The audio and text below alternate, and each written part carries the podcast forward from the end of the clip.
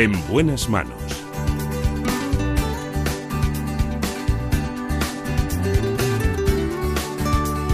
El programa de salud de Onda Cero. Dirige y presenta el doctor Bartolomé Beltrán.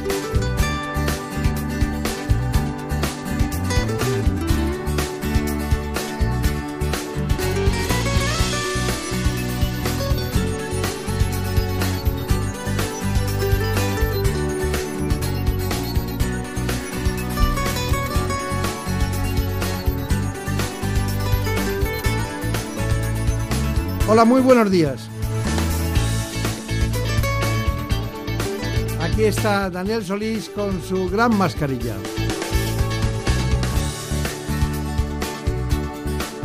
Y Marta López Llorente, la productora del programa, la lleva de otro color. Vamos a hablar de lo que toca, de lo que nos queda, la salud.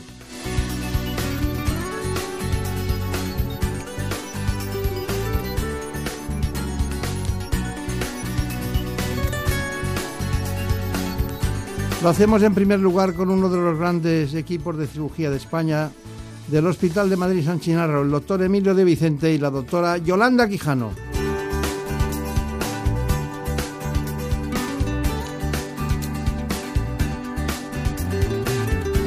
Les propongo que conozcan los últimos avances tecnológicos que han propiciado estos especialistas en sus centros sanitarios y en la asistencia a los pacientes.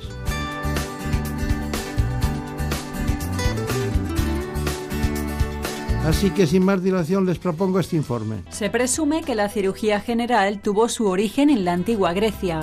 Hoy se define como la especialidad de la medicina que se dedica al tratamiento de ciertas enfermedades por medio de la intervención quirúrgica. Su campo de acción comprende las enfermedades endocrinas de la mama, gastrointestinales, hepatobiliares, pancreáticas, colorectales y de la pared abdominal. Algunas de estas operaciones son la extirpación de la vesícula biliar, la apendicitis, el cáncer de colon y la obesidad mórbida. Cada año se realizan cerca de 5 millones de estas intervenciones en los hospitales españoles. La irrupción de la laparoscopia a finales de los 80 supuso una auténtica revolución dentro de la historia de la cirugía. En la actualidad, hasta 8 de cada 10 de las que se realizan en nuestro país se resuelven mediante esta técnica de mínima invasión, cuyas ventajas frente a la cirugía convencional son innumerables. Su uso reduce la estancia hospitalaria, las molestias posoperatorias y acorta la recuperación del paciente. Además, gracias a los avances tecnológicos, se han abierto nuevas vías, como la cirugía robótica, la cirugía por orificios naturales del cuerpo y la impresión en 3D para obtener réplicas de órganos con tumores. Qué curioso, pero este espacio ya empieza con dos palabras que juntas y tres dimensiones, reconstrucción e impresión, pues da la sensación de que estamos en otro planeta. Bueno, nos lo van a contar hoy dos grandes especialistas. Muy difícil es verlos juntos, muy difícil, me refiero fuera del hospital, y muy difícil estar cerca de ustedes porque siempre están en quirófano. ¿Cuál es la planta del Hospital de San Chinarro donde operan? En la primera. La planta primera. En la primera, ¿no? La primera. Bueno, está lleno de... Es un pasillo en el que hay mucha gente entrando y saliendo y te encuentras especialistas a cada lado, pero bueno. Doctor Emilio de Vicente por una parte y la doctora Yolanda Quijano. No saben ustedes lo que me gusta verles juntos aquí y que puedan perder un rato de su tiempo porque los pacientes siempre reclaman. Veo que ustedes tienen casi la totalidad, prácticamente, no sabemos el porcentaje, de lo que es la cirugía general y digestiva dentro de lo que es el Hospital de Madrid San Chinarro y el conjunto de los hospitales de Madrid. Ya sé que han estado en Pittsburgh, que han estado en Nebraska, han estado en el Cancer Center, en muchos lugares ¿no? Eh, juntos, pero que tienen muchas publicaciones, que estuvieron con responsabilidad, la más alta responsabilidad en trasplantes en el Ramón y Cajal y todo eso les llevo un día. ¿Cuánto tiempo llevan en San Chinarro? Pues 12 eh, años exactamente. El tiempo ha pasado rapidísimo, pero son 12 años desde que empezamos nuestra actividad ahí en el hospital. ¿Y por qué, por qué eh, no nos cuenta a todos cuál es? Usted también nos tiene que decir eso. ¿Por qué? ¿Qué es lo que ha cambiado? Porque antes abrías, encontrás una litiasis eh, biliar, se ponían unas pinzas, se hacía una placa intraoperatoria tal, se quitaba y, y prácticamente resuelto. Y de repente se ha ido todo complicando o lo han complicado ustedes. ¿Qué es lo que ha pasado ahí? ¿Por qué son más eficaces ahora? ¿Qué, es lo que, ¿En qué ha cambiado la cirugía moderna?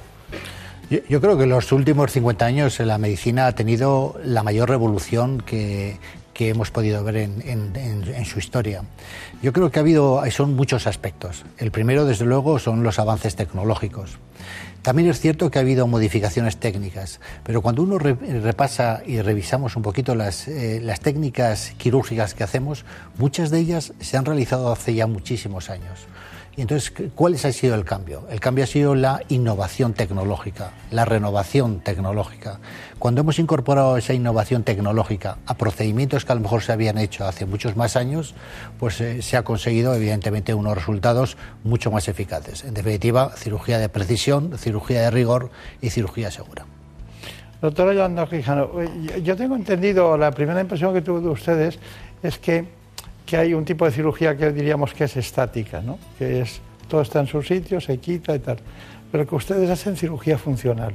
Yo lo que entiendo por cirugía funcional es que, eh, o el concepto que yo tengo de cirugía funcional es que una vez que se trata la enfermedad de forma quirúrgica, es decir, una vez que se, se estirpa o se quita la parte enferma, el paciente debe recuperar toda la función que tenía previamente. Esa es quizá yo creo que quizá la aportación más importante, ¿no? Es decir, el que permitir que el paciente recupere la función o los grados de salud que tenía previamente a la intervención quirúrgica. Ese es un gran reto.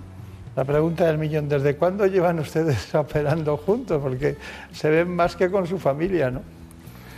Pues eh, la doctora Quijano yo creo que lo recuerda incluso casi casi mejor que yo. pero yo creo que van a hacer ya más de 25 años los que empezamos la, actividad quirúrgica en el Ramón y Cajal. Y ahí desarrollamos durante muchísimos años una, una etapa que a mí, a mí personalmente me pareció atractivísima, atractivísima porque fue un desarrollo en, en la actividad trasplantadora que, fue, que, es eh, interesantísima desde cualquier punto de vista. Y luego desde hace 12 años eh, modificamos nuestra actividad y ahora estamos en el Hospital San Chinarro fundamentalmente dedicados a lo que es la cirugía del cáncer, la cirugía oncológica. ¿Cuántos son ustedes en total en el, departamento? De Ocho cirujanos. Ocho cirujanos. Ocho cirujanos y somos cuatro, cuatro ATS, ocho cirujanos, bueno, y movemos un volumen de pacientes alto. Muy alto. Sí, pero yo no les voy a preguntar si se han peleado alguna vez, pero porque se, se pone en lo, en lo, que es en la clínica, se mira, yo les he visto, eh, hablar sobre un paciente y, veo como, como el doctor dice, la mira usted y, parece que se entiende, ¿no? Es decir, esto va, va, por aquí, hay que hacerlo así, ¿no? Eso, eso sí que debe llevar tiempo, ¿no? Bueno, eso lleva tiempo, eso, esa, esa compenetración yo creo que es un trabajo que exige, bueno, exige o se beneficia muchísimo de la, de la compenetración, del entenderse, del trabajar al unísono. Claro que se beneficia, se beneficia muchísimo. Hay una parte que yo siempre digo que, que, que en la laparoscopia, que trabajar en la paroscopia con una persona con la que no se tiene costumbre de trabajar dificulta muchísimo. es decir, hay que coordinarse muchísimo para que el trabajo salga adelante de una determinada manera. Y eso yo creo que nosotros después de llevar trabajando tantos años y que a lo mejor no tiene tanto mérito porque es cuestión de años, ¿no? pero que sí, yo creo que eso, yo creo que de eso se beneficia muchísimo el trabajo que hacemos en, en general en quirófano. Pero, hay, un aspecto que me parece que es muy importante, que es que ha cambiado en los últimos años, que es la incorporación de la mujer al medio laboral. Pero incluso actividades como puede ser la quirúrgica, que durante muchísimos años ha estado en manos del varón. ¿no? En, cualquier medio laboral, la asociación de un hombre con una mujer en el mismo eh, le da otro tipo de sentido, otro tipo de concepto. Yo creo que es una compenetración en general la que se puede obtener que es perfecta en beneficio fundamentalmente en este caso del paciente. Pero las características del hombre asociadas a las características de la mujer, siempre y cuando las mismas no se modifiquen, a mí me parece que son absolutamente positivos en cualquier medio laboral.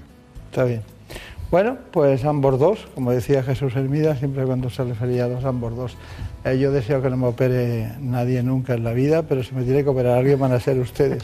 Lo saben mis compañeros, lo saben siempre los pacientes que les mando, pero les quiero recordar que el Servicio de Cirugía General y del aparato digestivo del Hospital Universitario de Madrid, San Chinarro, está utilizando desde septiembre del año pasado la reconstrucción tridimensional y la impresión 3D para obtener esas réplicas de órganos de los pacientes oncológicos, de tal manera que el equipo médico pueda planificar e incluso simular la intervención quirúrgica, obteniendo así una visión completa del tumor, su tamaño o su proximidad a órganos y arterias y sobre todo a vasos eh, capilares. Seguimos con este tema tan interesante y tan difícil de entender para quien se toca y dice, bueno, parece que tengo apendicitis, ¿no? Tengo alguna otra cuestión, esas cosas tan simples y tan sencillas. ¿Nos pueden contar exactamente para qué sirve la tecnología que está encima de la mesa? Bueno, pues la tecnología que tenemos encima de la mesa, que es la reconstrucción o la, impresión 3D, es una tecnología que eh, utiliza las pruebas de imagen que normalmente nosotros utilizamos para diagnosticar a los pacientes. En cirugía la prueba de imagen pasa por ser fundamental para poder planificar cuál es la estrategia del tratamiento que hay que hacerle al paciente. Esto se basa en la utilización de pruebas como los TAC de alta precisión, los TAC multicorte, y pruebas como eh, el PET resonancia o el PET-TAC, que utilizan, además de imágenes, utilizan actividad metabólica de los tejidos. Una fusión de, todas, de toda esta información es lo que permite hacer una impresión que, por supuesto, es personal de cada paciente, es decir, refleja lo que tiene cada paciente y nos permite, pues, por ejemplo, como vemos aquí en este modelo de impresión 3D, el que un órgano que para nosotros es opaco es decir, que para el cirujano no tenemos posibilidad de ver qué hay en el interior de ese órgano porque es opaco, pues se nos hace un órgano transparente en el que podemos ver cuál es la patología que tiene, ver la relación que tiene esa patología que aquí está representado en amarillo con las estructuras vasculares y biliares que tiene el hígado en su interior y con toda esta información planificar un tratamiento quirúrgico lo más preciso y ajustado a lo que necesita el paciente. Ustedes no quieren ir a ciegas, ¿eh, doctor de Vicente? Sin duda, yo creo que es, el aspecto más importante de la cirugía moderna. Durante muchísimo tiempo eh, se consideraba que la cirugía. Había dos aspectos muy importantes de la cirugía. Uno era la rapidez en la indicación y otro era la rapidez en el procedimiento. Eh, mm, bueno, las cosas han cambiado y, yo creo que ninguno de los dos son aspectos, dos momentos que son fundamentales, sin menospreciarlos, ni mucho menos, pero no son fundamentales. Desde mi punto de vista, el, el, aspecto en estos momentos que más se debe de cuidar, sobre todo en la fase preoperatoria y durante la cirugía, independientemente de la técnica quirúrgica, es el conocimiento preciso de la enfermedad, el conocimiento preciso de la diseminación de la enfermedad, es decir, hacia dónde se ha extendido, y en tercer lugar, la afectación local de la lesión. Eh, en esta imagen que tenemos, por ejemplo, aquí, esto sería el, páncreas en color roso, rosa, perdón, en amarillo la enfermedad tumoral que está situada en una zona que se corresponde al proceso uncinado del páncreas, en blanco tendríamos la vena cava y en rojo teníamos la aorta. Bueno, el páncreas, como vemos, está situado en una zona anatómica que es una auténtica encrucijada de vasos encrucijada de vasos, de arterias, de venas, que evidentemente eso es lo que hace que la cirugía realmente sea muy compleja, la cirugía en términos de séresis, de resección del tumor. Pero el problema no solamente es que los tenemos en vecindad, es que estos tumores cuando crecen en su eh, habitual proceso expansivo, hace que infiltren estos vasos. Esto, esto se debe de conocer antes de la intervención. Esto no se puede conocer durante la intervención, porque conocerlo durante la intervención puede suponer no hacer nada al paciente. Por tanto, es absolutamente imprescindible que nosotros conozcamos exactamente localización del tumor y conexión con los vasos. Está bien. Piensen que el páncreas es un órgano oculto que está delante de la columna vertebral, lo que se llama la transcavidad de los epiplones, que en esas zonas que ayudan al aparato digestivo a mantenerse en su sitio, ¿no? Y tiene una vascularización, bueno, produce la insulina, imagínense, que, y el glucagón, que son elementos que van a todo el organismo, por tanto, por eso está tan vascularizado y por eso sus metástasis, ¿no, doctor de Vicente, son tan, tan graves. Bueno, la incorporación de los modelos en 3D al propio acto quirúrgico supone, como han visto, una novedad tecnológica de primer orden de más, da más seguridad, claro, tanto al cirujano como al paciente. Gracias a estos modelos, los cirujanos tienen, tienen total información sobre lo que eh, se puede planificar y que permite planificar y estudiar preferentemente la operación. Además, eh, se personaliza así esta intervención antes incluso del propio acto quirúrgico.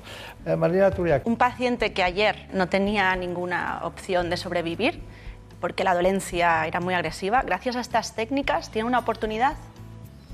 A ver, yo creo que eh, mm, es muy importante que, centremos la aportación que hace el 3D y que limitemos que el beneficio que tiene esto es que podamos hacer un tratamiento lo más ajustado posible a lo que necesita el paciente. Es decir, en, medicina y en cirugía en concreto, eh, el diagnóstico es esencial para que el tratamiento sea el adecuado. Sin el diagnóstico los médicos no nos podemos mover. Es fundamental tener un paciente bien diagnosticado. Y todas estas aportaciones que hace la tecnología para mejorar el diagnóstico es lo que nos va a permitir ajustar más y mejor el tratamiento que tiene que recibir. Esto no quiere decir que sea que esto cambie o modifique las expectativas o el pronóstico de cualquier otro paciente por su enfermedad en sí, sino que nos va a ayudar a poder darle una solución con mucha más precisión de cara a establecer el tratamiento que necesita de una manera más precisa, más singular. Más personalizada. Más singular. Es la, más personalizada. es la primera unidad de diagnóstico de precisión para el tratamiento quirúrgico del cáncer en su hospital, ¿verdad? Sin duda, yo creo que eh, este procedimiento como tal no es tan novedoso. Desde hace ya cinco años se viene efectuando en diferentes hospitales, pero de una forma más bien eh, individual, para casos muy concretos. ¿no? Y, por cierto, y así empezamos nosotros. Lo que sucede es que hemos empezado a, buscarle muchas más utilidades a un, a un, procedimiento que realmente creemos que las tiene. Eh, el primero es la incorporación de una prueba metabólica, lo decía antes la doctora Quijano. A nosotros esto nos parece fundamental porque eh, hay modelos en los cuales se puede definir, concretamente en el hígado, se puede definir la presencia de, lesiones que con un simple TAC sería imposible verlas.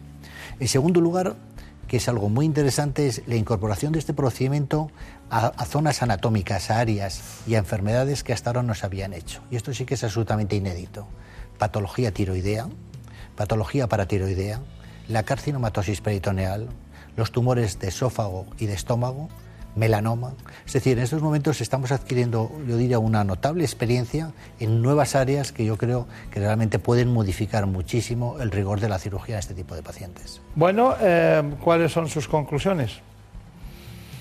Bueno, eh, yo diría fundamentalmente que, eh, que es importantísimo en nuestra profesión, como en todas, pero en la nuestra, la palabra, incorporar la palabra innovación. La palabra innovación a mí me parece que es trascendental para seguir avanzando y para seguir ofreciendo a los pacientes nuevas expectativas en sus procesos tumorales.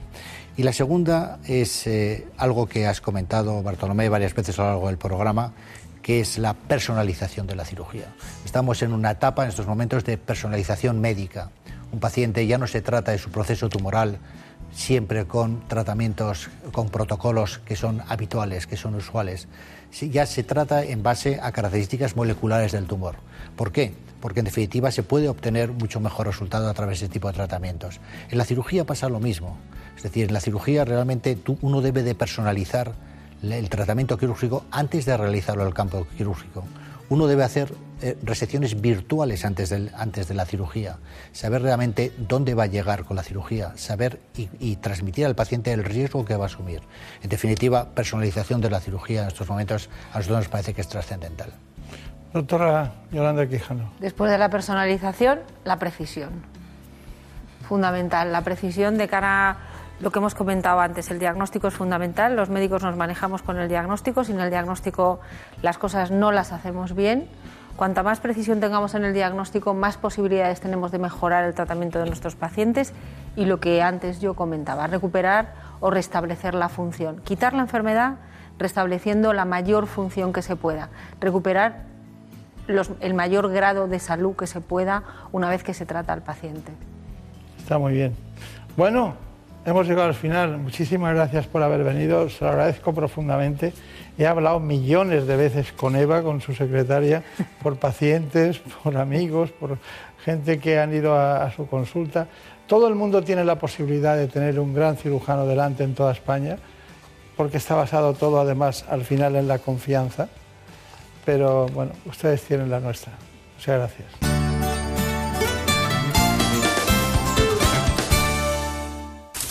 Es lógico. Murprotec, empresa líder en la eliminación definitiva de las humedades, patrocina la salud en nuestros hogares. En Murprotec no vamos a permitir que ningún hogar se quede sin protección frente a las humedades. Por eso ampliamos en 500.000 euros nuestro bono de protección social familias y empresas, porque Murprotec aún debe visitar muchas viviendas y solucionar muchos problemas de humedades. Llámanos al 930 1130 o accede a murprotec.es. Seguimos cuidando de ti. Las mejores ficciones sonoras en Onda Cero con el sello de Carlos Alsina. Tengo que consultarte una cosa, le dice secretamente. Sé que debemos sacrificarlo todo por la causa, pero a veces se le presenta a uno un caso de conciencia difícil de resolver. Para mí no hay más conciencia que la estrictamente revolucionaria. A sangre y fuego. Milagro en la gran ciudad. El mago de Oz. Celia en la revolución. Cómpreme una radio. Buen día, ovejero. Buen día, señor. ¿Salió usted a caminar temprano? No, no, no camino. He pasado la noche en la cueva. Mi esposa está dentro. ¿Ha parido un crío? Moreno y menudo. Mm, el parto es una experiencia dura. Revive donde y cuando quieras las mejores ficciones sonoras de la radio creadas por Carlos Alsina. En la web y en la app de Onda Cero. Tenga vuestra merced a bien, mi señor Don Quijote, darme el gobierno de la ínsula que en esta rigurosa pendencia se ha ganado. Advertid, hermano Sancho, esta aventura y las semejantes a esta no son aventuras de ínsulas, sino de encortijadas. Te mereces esta radio. Onda Cero, tu radio. El penalti a Lopanenka consiste en dar una patada suave al balón por su cara inferior, intentando hacer que entre por encima del guardameta mediante una vaselina. Fue usado por primera vez por Antolín Panenka en la final de la Eurocopa de 1976 entre Checoslovaquia y Alemania durante la tanda de penaltis. El último jugador en lanzar era Panenka y con este tiro convirtió a Checoslovaquia en campeona de Europa por primera vez en la historia. Desde entonces muchos jugadores han imitado este lanzamiento, entre ellos Zidane, que anotó de esta manera en la final del Mundial de Alemania en 2006, en el que fue su último partido como profesional. Grandes jugadas y deportistas, partidos para el recuerdo. Vive en Radio Estadio cada fin de semana el mejor fútbol. Los sábados a las 3 y media de la tarde y domingos a las 3, con Antonio Esteba y Javier Ruiz Taboada. Como el perro y el gato, un programa educativo, solidario y muy divertido. Gracias, Taboada, me parece fantástico. Pues mira, a partir de hoy a todos los ganadores de alguno de los concursos se incluirá esta Pues selecta chapa, tío. Yo me voy a poner Recuerda ir a la mismo. calle con bolsita. Claro. A recoger las caquitas y no te manches las manitas. No me. Para que no te manches las manitas.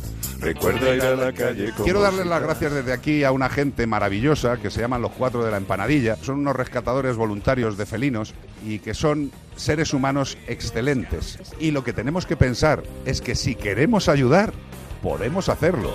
Como hacen ellos, como hace la gente que no mira para otro lado. ¿Tú sabes cuál es el pez que hace que los monos salgan de las cuevas? El salmonete. Espera, voy a consultar con el equipo. ¿Es de los mejores que hemos escuchado? Sin duda, tío. Como el perro y el gato, con Carlos Rodríguez. Sábados a las 3 de la tarde, domingos a las 2 y media y siempre que quieras en la app y en la web de Onda Cero. Me tenéis cada fin de semana más enganchada. Patrocinado por Menforsan, los especialistas en cuidados, higiene y cosmética natural para las mascotas. Te mereces esta radio. Onda Cero, tu radio. En buenas manos. El programa de salud de Onda Cero. Dirige y presenta el doctor Bartolomé Beltrán. Hey there, kids, put on your dancing boots. Come dance with me. Come dance with me. What an evening for some terpsichore and some face. Y después de la operación viene la anestesia. Y una de las cuestiones fundamentales es evitar el dolor a los pacientes. Por ese motivo nos acompaña hoy el doctor Juan Carlos de la Pinta. Trabaja periódicamente como especialista en anestesiología y reanimación de la Fundación Jiménez Díaz. Es además presidente de la Sociedad Madrileña del Dolor.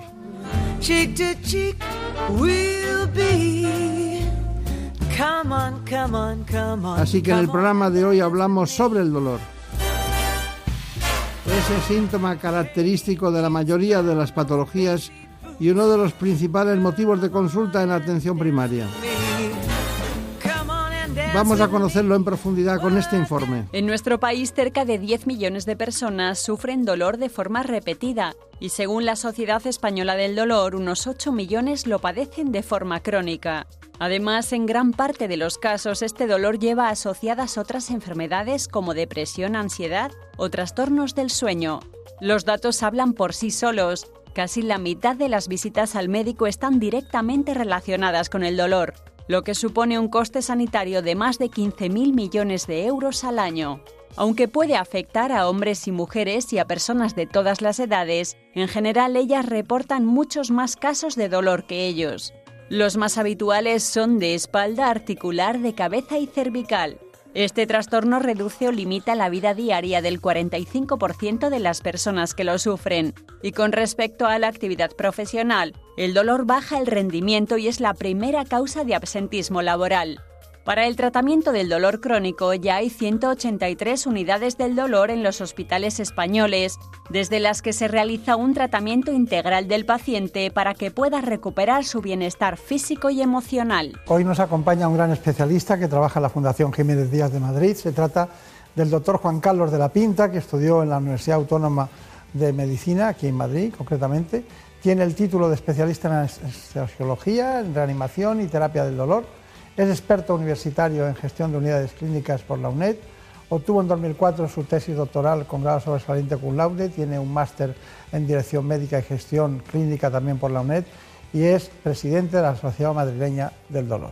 Es el doctor Juan Carlos de la Pinta. Bueno, ¿qué tal? ¿Cómo se encuentra? Muy a gusto, aquí. Sí, ¿no? ¿Cuántos años lleva en esto del dolor? Bueno, pues he de decir que aproximadamente 32 años. ¿Y por qué el dolor? El dolor, porque yo creo que es algo, bueno, inherente a la especialidad nuestra, anestesiología, como su nombre indica, eh, es producir anestesia, producir pérdida de sensación dolorosa en el paciente. Y porque es um, a todos aquellos que nos dedicamos a la medicina un síntoma demasiado prevalente en la población en general, un síntoma que se ve demasiado y que de hecho ahora ha dejado de ser síntoma para ser eh, enfermedad. Entonces, eh, como médico yo creo que nos debería de preocupar a todos y desde luego a la anestesiología, a los que nos dedicamos a la anestesiología mucho más, claro. Bueno, la verdad es que la, eh, hay una diferencia.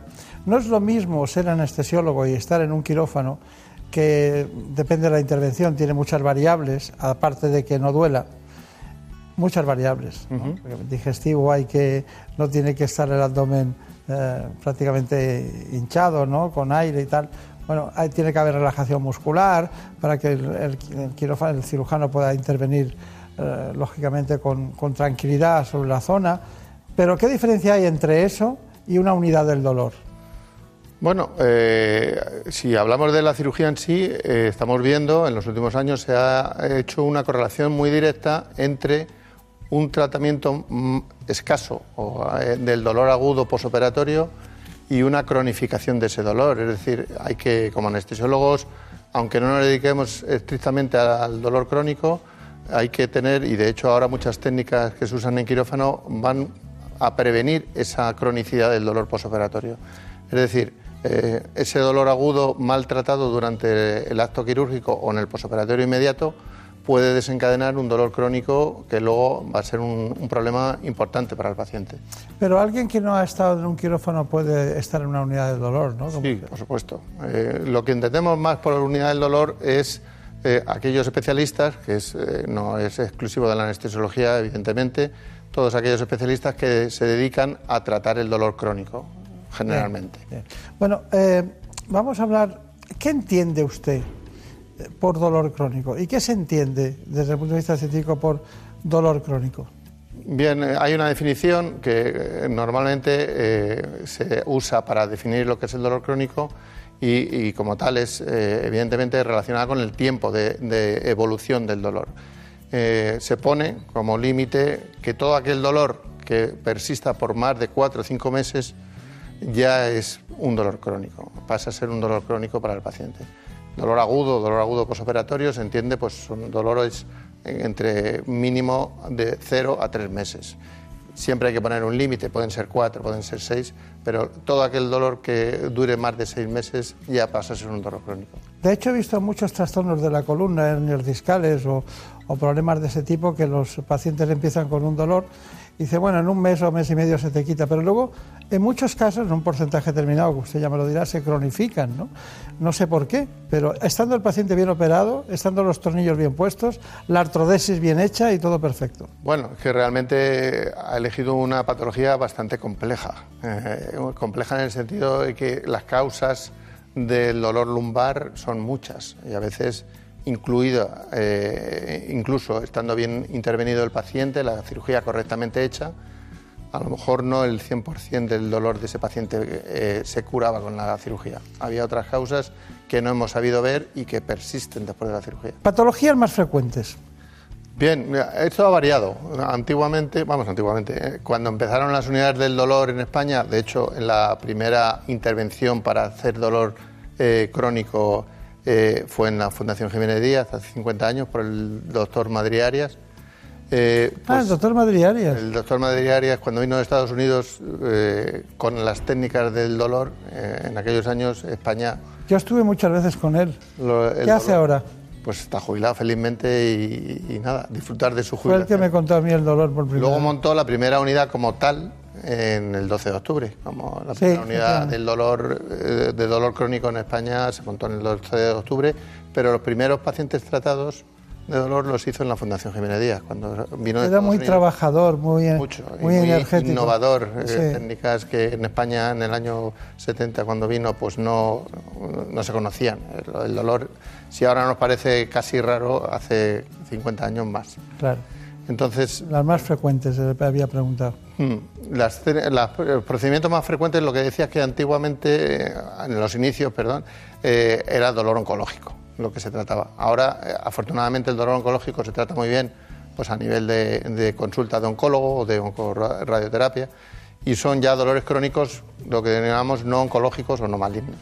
El dolor no oncológico, pues la mayoría, como bien ha, apuntado el vídeo, ha sido la lumbalgia, el dolor axial, el dolor de la patología de la, de columna y luego las, las cefaleas y, y otro tipo de dolores. En realidad, todo aquel dolor, como he dicho antes, de más de seis meses de evolución que se escapa un poco al tratamiento de los especialistas o de los médicos de atención primaria. ¿Y se enfrentan ustedes a la fibromialgia y al dolor y al dolor crónico eh, en el aspecto de decir de- que tiene la similitud con la fibromialgia? ¿También se enfrentan a eso? Evidentemente, la fibromialgia hoy día pues es un dolor, es un paciente que tiene un dolor mm, altamente incomprendido porque la medicina no ha sido capaz todavía de, de buscar un- una causa para poder tratar como debe ser, un tratamiento causal y nos conformamos con tratar el síntoma, el dolor solamente. Pero Pero dígame, pero de, de- de los pacientes que llegan con fibromialgia, mm, preferentemente o frecuentemente son mujeres, eh, ¿ustedes pueden decir que han solucionado un porcentaje determinado de casos o les cuesta? es un porcentaje demasiado pequeño de casos todavía.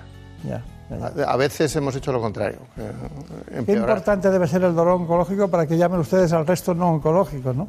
Sí. Es la mitad de la asistencia. No, eh, lo que, lo, que, lo que es muy importante es para el paciente oncológico, porque es un síntoma que empeora mucho su calidad de vida cuando esa eh, vida ya, esa calidad de vida está bastante mermada simplemente por el hecho de tener una patología como es el cáncer. Perdóneme, cuando, ¿de qué dolor oncológico, cuál es el más frecuente de todos y cuál es el más molesto de los dolores oncológicos? Hombre, el dolor oncológico está muy relacionado con el tipo de cáncer y con la- las metástasis y alguna vez, en algún porcentaje no despreciable, con el tratamiento que lleva ese cáncer incluido, que es tratamiento médico o quirúrgico. Con lo cual, son muchas las causas que eh, pueden originar un dolor oncológico. Tenemos muchas noticias en este espacio en relación con la, con la actualidad. Me ha llamado mucho la atención que también traten cefaleas, los neurólogos no se molestan por eso, ¿no? No, no, no es eso. Lo que pasa es que hay algunas cefaleas rebeldes que, que a veces mm, piden un poco ayuda a las unidades del dolor para hacer alguna técnica invasiva que no se hace a nivel de consulta de neurólogo, Claro. infiltraciones y demás. Marcapasos epidural. Eh, ¿Cuándo está indicado y en qué casos lo utilizamos? Bueno, son, son varias las indicaciones que tiene. En, uno, en un, los inicios, allá por los años 90, empezaron para la- el dolor isquémico, el dolor isquémico de miembros inferiores, incluso para el dolor isquémico cardiológico. Pero bueno, sobre todo el dolor isquémico de, de piernas. ¿eh? Eh, y luego se ha ido avanzando y otras eh, indicaciones son, y quizás la más frecuente, la- lo que llamamos cirugía de espalda fallida, o cuando ya ha habido un paciente que se ha operado varias veces la columna, eh, artrodesis y demás, y no ha, no ha resuelto el problema del dolor. Esa es una de las indicaciones donde más eh, se pone este tipo de, de- de implantes, que es un electrodo epidural. Con buen resultado. Bueno, lo bueno de este sistema es que el paciente puede decidir. Hacemos un periodo de prueba de una semana donde lleva un implante interno y un generador externo y él es capaz de en esa semana ver si el sistema le funciona, le resuelve el dolor. Si es así, pues se decide ya, como en este vídeo que hemos visto antes, el implante de generador definitivo ya subcutáneo y, y para, para tenerlo de manera crónica. ¿Cuánto ¿Cada cuánto tiempo van a la consulta para, para- En principio, como cualquier cirugía, los vemos 15 días, un mes, tres meses y luego ya se van dilatando una vez al año por ver si tienen algún problema. Es un sistema electrónico, hay que chequearlo, eh, las recargas, eh, los programas, es un sistema muy sofisticado, caro y hay que admite varios sistemas de programación para diferentes tipos de dolor.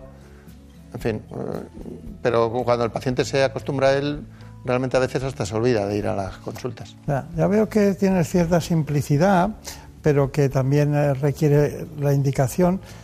Conozco bastantes pacientes que han tenido intervenciones quirúrgicas sobre la columna vertebral, una porque no, no- no, parecía que no había quedado bien, se hizo la- la- las correspondientes, eh, diríamos, evaluaciones tanto de resonancia como en principio una radiografía normal, luego la resonancia, y siguiente intervención, continúan las molestias, ya todo, todo lo que es la intervención se estaba perfecta, pero continuaban las molestias en una zona y, y hasta la tercera intervención. En este caso yo no veo otra solución que esta. Es una opción. Es una opción interesante porque estos pacientes ya cuando llegan a esa tercera intervención normalmente llevan ya mucha medicación añadida para intentar paliar ese tipo de dolor, sobre todo lo que denomina- denominamos dolor neuropático, dolor Claro. producido por atrapamientos nerviosos, por afectación del, del sistema nervioso. Entonces, ese tipo de dolor sí que responde bien a este tipo de estimulación. Bien es cierto que no todos los dolores se le van a quitar al paciente, es un sistema que va a ayudar a bajar la intensidad del dolor. A veces lo baja hasta tal punto que podemos quitar medicación, pero es un sistema de ayuda y que le ofrece al paciente la posibilidad de eh, evitar más medicación. Más medicación que generalmente son mórficos o generalmente mm, neuromoduladores que decimos nosotros, o sea, fármacos con muchos efectos secundarios que, que al paciente le, le- le son bastante molestos. Sí, es un poco... Estando la intervención del cirujano, del neurocirujano bien hecha. ¿eh? Perfecto. Eso no nadie cuestiona eso. Es a veces es hasta la misma cicatrización interna, como explicamos a los pacientes, la misma fibrosis que genera la cirugía internamente ocasiona este atrapamiento nervioso que ocasiona otra vez que tenga dolores neuropáticos el paciente en piernas y en zona lumbar, Claro. eh, básicamente. Muy bien, doctor de la Pinta. Pues otra de las alternativas para combatir el dolor crónico, concretamente, esta vez de origen oncológico, es implantar una bomba de morfina. Se trata de un dispositivo autónomo que suministra de forma programada y continua dosis de morfina al paciente. Este es otro de los sistemas que tenemos para controlar mejor el dolor crónico cuando todo lo demás ha fallado. Es un implante de una- un sistema electrónico de infusión de medicamentos. Normalmente lo hacemos al sistema nervioso central, a la médula. ¿vale? Y eh, en este caso lo vamos a hacer en una paciente que tiene un linfoma, tiene un dolor crónico eh, no bien controlado con la medicación, eh, tiene una intolerancia grande a, los, a dosis altas de fentanilo, que es el opioide que usa habitualmente para control de su dolor, y por lo tanto eh, hemos decidido hacer un, un implante de un sistema que le proporcione mejor calidad analgésica con menos efectos secundarios. Eh, vamos a hacer un abordaje intradural que vamos a dejar luego conectado a este sistema que es un sistema de infusión, como hemos dicho, programable, que tiene un depósito que nosotros vamos a recargar con, con cierta frecuencia, dependiendo del consumo, eh, desde fuera. ¿Cómo me gusta? ¿Cómo inventa el hombre blanco? eh? Es increíble. Pero que he visto que era de Medtronic, eh, porque Medtronic sabe usted que, bueno, como no lo va a saber, que es una, una compañía que se especializó con los marcapasos en el origen, ¿no? El primer marcapasos fue de- el origen de esa... Y de repente ha derivado al, al dolor, ¿no? En este aspecto, sin, sin olvidar lo demás, ¿no? Y he visto que, que, bueno, que, que yo podía alterar la realidad diciendo, es un tema cardíaco, pero es un tema concretamente de, de morfina, ¿no? Sí. Esta, ¿Esto cada cuánto tiempo hay que quitarlo o cambiarlo? Mm, La bomba en sí tiene un mecanismo eh, electrónico de, de programación desde fuera, que es lo bueno que la versatilidad que ofrece esta bomba y que podemos eh, decirle, entre, entre comillas, a la bomba cuándo y cuánta morfina quiere que le pase Claro. en O sea, cada pueden momento del día. dosificarla. Incluso admite ahora las nuevas una especie de mando, una especie de mando para que el paciente pueda administrarse algún bolo, siempre programado por nosotros, por el médico, para que no incurramos en toxicidad nunca. Claro. Pero es muy versátil y luego, claro, eh, hay de dos tamaños, 20 y 40 mililitros. Esto es como un depósito de gasolina. Si usamos mucho, se gasta antes. Entonces, cada paciente tiene una- unos requerimientos analgésicos y lo normal es que vengan cada 3, 4 meses, incluso cada 6 o 8 meses. Es tan placentero quizás que a algunos se pasa, ¿no? Sí. Está ¿Y claro. cuál es el fallo principal que tienen los pacientes con la morfina? En, eh, normalmente el- el- la mala indicación del, del tratamiento, a veces por parte del médico, o, o el, eh, la poca vigilancia de los, de los efectos que tiene la morfina. se encuentran tan bien y tan conformes que dejan de vigilar. Sí, eh, pero eh, esto viene un poco, a lo mejor la pregunta que me hace es a, a raíz de todo esto de la epidemia de opioides que nos quieren. No, no, no, no, se lo pregunto como si fuera, como si hubiéramos nacido los dos ahora. No, no, todo limpio. No, no preguntaba por ninguna, tuviera ninguna experiencia ni un- ningún estudio. Pero cuando alguien tiene dolor Sí. y le pones una bomba de morfina y la puedes regular, tendrá tendencia a ponerse cada vez mejor, ¿no? Hay un poco, no, no de ludopatía, pero sí de No bienestar dejamos- psicológico. Claro, no le dejamos claramente que, se, que él se regule siempre todo a su, a su capricho. Nosotros marcamos un poco el tiempo de cuándo y queremos que le pase según eh, el, el cronograma de su dolor. Hay dolores que llamamos nosotros mecánicos, es decir, cuando el paciente está despierto, se está moviendo y que luego ceden por la noche y por la noche no tiene. Entonces ahí sí que marcamos el ciclo. ¿Y cuál es el efecto, el efecto más, eh, diríamos, más tóxico de la morfina cuando, cuando no se da correctamente o cuando alguien... El más peligroso es la depresión respiratoria, eh, la eh, somnolencia intensa, depresión respiratoria, que es que puede desencadenar una O parada. sea, usted cree que va directamente a eso que podríamos llamar el centro del dolor, ¿no? ¿El qué, perdón? El centro del dolor, diríamos que va a zonas cerebrales que si uno se pasa, par- para el cardiorrespiratorio. Exacto, para, sobre todo el respiratorio y de ahí luego el cardíaco, claro. Claro, claro, claro. Bueno, pues el dolor es una sensación difícil de expresar para los adultos y también aún más para los más pequeños, para los niños. Según las últimas investigaciones, el dolor crónico afecta a más del 30% de los niños y adolescentes en nuestro país. No se trata de un dolor puntual. Para que se considere crónico, tiene que persistir tres meses o más y no resolverse con tratamientos médicos. Sufrimiento, ansiedad, depresión, falta de concentración o de autoestima son los síntomas más comunes asociados a esta enfermedad. Se trata de una patología que afecta la calidad de vida de los pacientes. Los jóvenes con dolor crónico tienen problemas emocionales para relacionarse con sus compañeros y familiares y para realizar ejercicio físico. Además, son habituales las ausencias escolares, lo que puede provocar problemas de rendimiento académico. Pese a que se ha avanzado mucho en los últimos años, todavía quedan retos pendientes como la creación de unidades especializadas, la manera más acorde de ofrecer una atención multidisciplinar a medida de los pacientes pediátricos. El dolor crónico eh, está muy extendido en toda la población, pero quizá donde más falta hace un adecuado control es en la, población pediátrica, que también sufre de dolor, y en la población eh, adulta, anciana, eh, que también sufre de dolor y quizá eh, sea menos valorado porque eh, muchas veces se achaca al simple hecho de tener ya una edad avanzada. Lo estoy pasando muy bien, estoy aprendiendo mucho. Es que la medicina hay que seguirla de cerca, ¿no? porque avanza de una manera increíble. Eh, a lo mejor ustedes ponen eh, marcapasos o, o bombas de morfina tres o cuatro a la semana, ¿no? Hombre, mm, lo que más ponemos son eh, tecnología de tipo electrodos y más que bombas de morfina, porque eso supondría que hay mucho paciente quizá con, lo- con esa demanda, de- que no es, no es así, afortunadamente para, para la población española en general. Eh, lo que más ponemos es para el dolor crónico eh, no oncológico, el dolor crónico benigno, como se suele llamar, pues eh, espaldas fallidas o otro tipo de patologías que se benefician de la estimulación eléctrica. La- las bombas de morfina, eh, afortunadamente, como he dicho antes, pues se dejan como último recurso para aquellos pacientes que la morfina por vía oral necesitan muchísima cantidad, con muchos efectos secundarios, y entonces se le, se le ofrece esta posibilidad que permite rebajar hasta 300 veces la, la necesidad de oral. Bueno, doctor Juan Carlos de la Pinta, ha sido un placer, pero me gustaría cuál es su conclusión de todo lo que hemos hablado. Dolor, unidad de dolor. Bueno, las unidades de dolor afortunadamente cada vez están siendo más eh, relevantes en nuestro país eh, y, y intentan ser un equipo multidisciplinar que eh, intenta mm, llegar al paciente, llegar a todo tipo de paciente. Hemos dicho antes que el dolor crónico es un dolor eh, simplemente que eh, se presenta más de seis u ocho meses de, de evolución, con lo cual ahí encajan muchos tipos de dolores.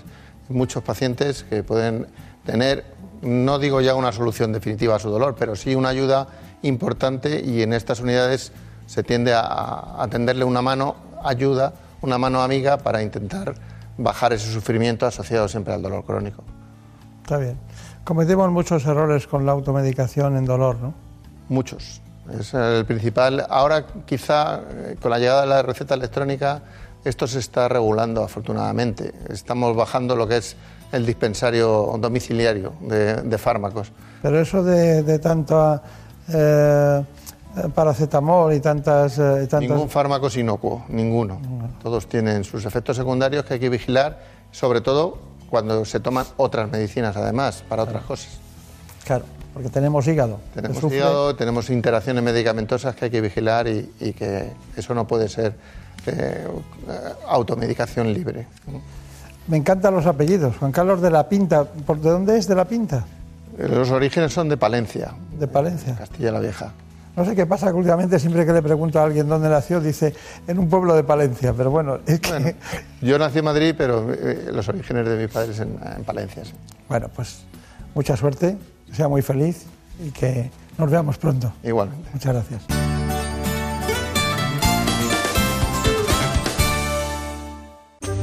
La curiosidad, el afán de conocer, investigar y descubrir han forjado nuestra historia. Una historia llena de grandes avances, ideas, inventos y también de misterios y enigmas. En las madrugadas de los fines de semana, descubre con La Rosa de los Vientos lo más apasionante de la historia, el misterio, la ciencia, el espionaje, las teorías. Temas muy interesantes tratados con rigor, historias, anécdotas y entrevistas que no te dejarán indiferente. La Rosa de los Vientos, con Bruno Cardeñosa. Los sábados a la una y los domingos a la una y media de la madrugada y siempre que quieras en la app y en la web de Onda Cero. Te mereces esta radio. Onda Cero, tu radio. Sandra Sánchez es la mejor karateca de la historia en la categoría de kata femenina después de permanecer durante cuatro años seguidos como líder del ranking mundial. Actual campeona de Europa y del mundo y con 53 medallas consecutivas, Sandra Sánchez es considerada la mejor karateca de todos los tiempos. Deportistas que nos demuestran que con esfuerzo y dedicación todo es posible. Escucha cada noche las grandes voces del deporte en el Transistor con José Ramón de la Morena. En el otro lado del mundo, en nuestro país, en nuestra ciudad, todos los días están pasando cosas. Las noticias, las declaraciones, los hechos y los sucesos no descansan. Por eso, si los sábados y domingos también te gusta estar bien informado, escucha Noticias Fin de Semana. Juan Diego Guerrero te cuenta la actualidad de una forma ecuánime, clara, directa y equilibrada. Para estar siempre bien informado, Noticias Fin de Semana con Juan Diego Guerrero. Sábados y domingos a las 7 de la mañana y a las 2 de la tarde. Y siempre que quieras, en la app y en la web de Onda Cero. Te mereces esta radio. Onda Cero, tu radio. En buenas manos. El programa de salud de Onda Cero. Dirige y presenta el doctor Bartolomé Beltrán. And I'm feeling good. I'm feeling good.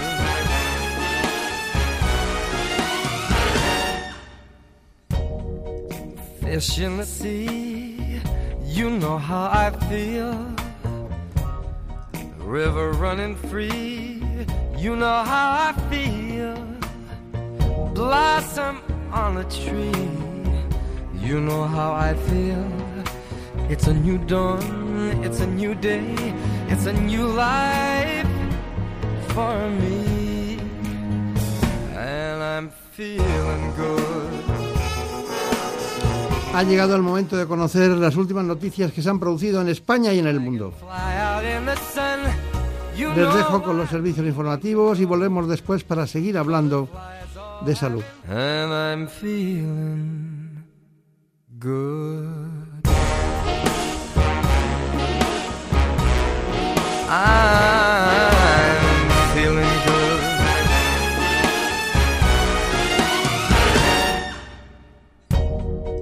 Fish in the sea, you know how I feel.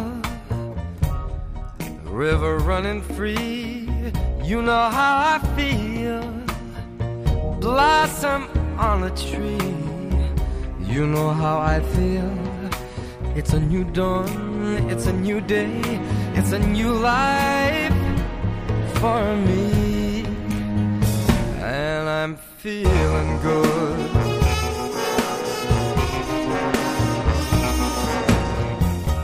Dragonfly out in the sun, you know what I mean, don't you know? Butterflies all having fun, you know what I mean. Sleep in when day is done, that's what I mean. And this old world is a new world and a bold world for me. Uh, For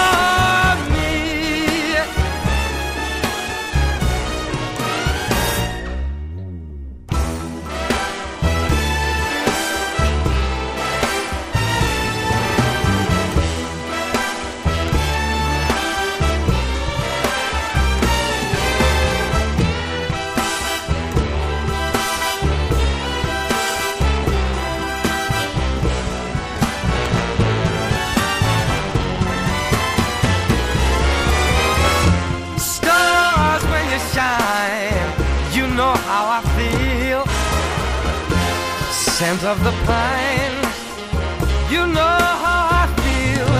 Oh, freedom is mine, and I know how I feel. It's a new dawn, it's a new day, it's a new life. It's a new dawn, it's a new day, it's a new life.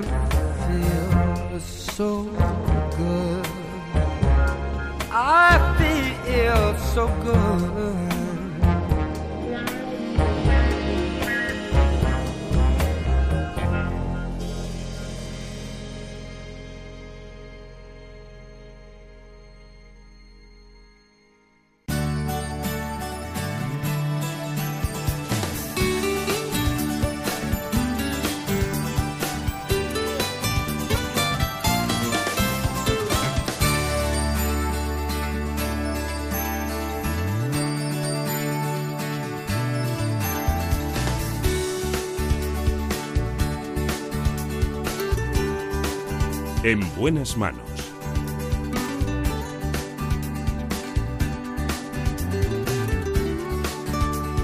El programa de salud de Onda Cero. Dirige y presenta el doctor Bartolomé Beltrán.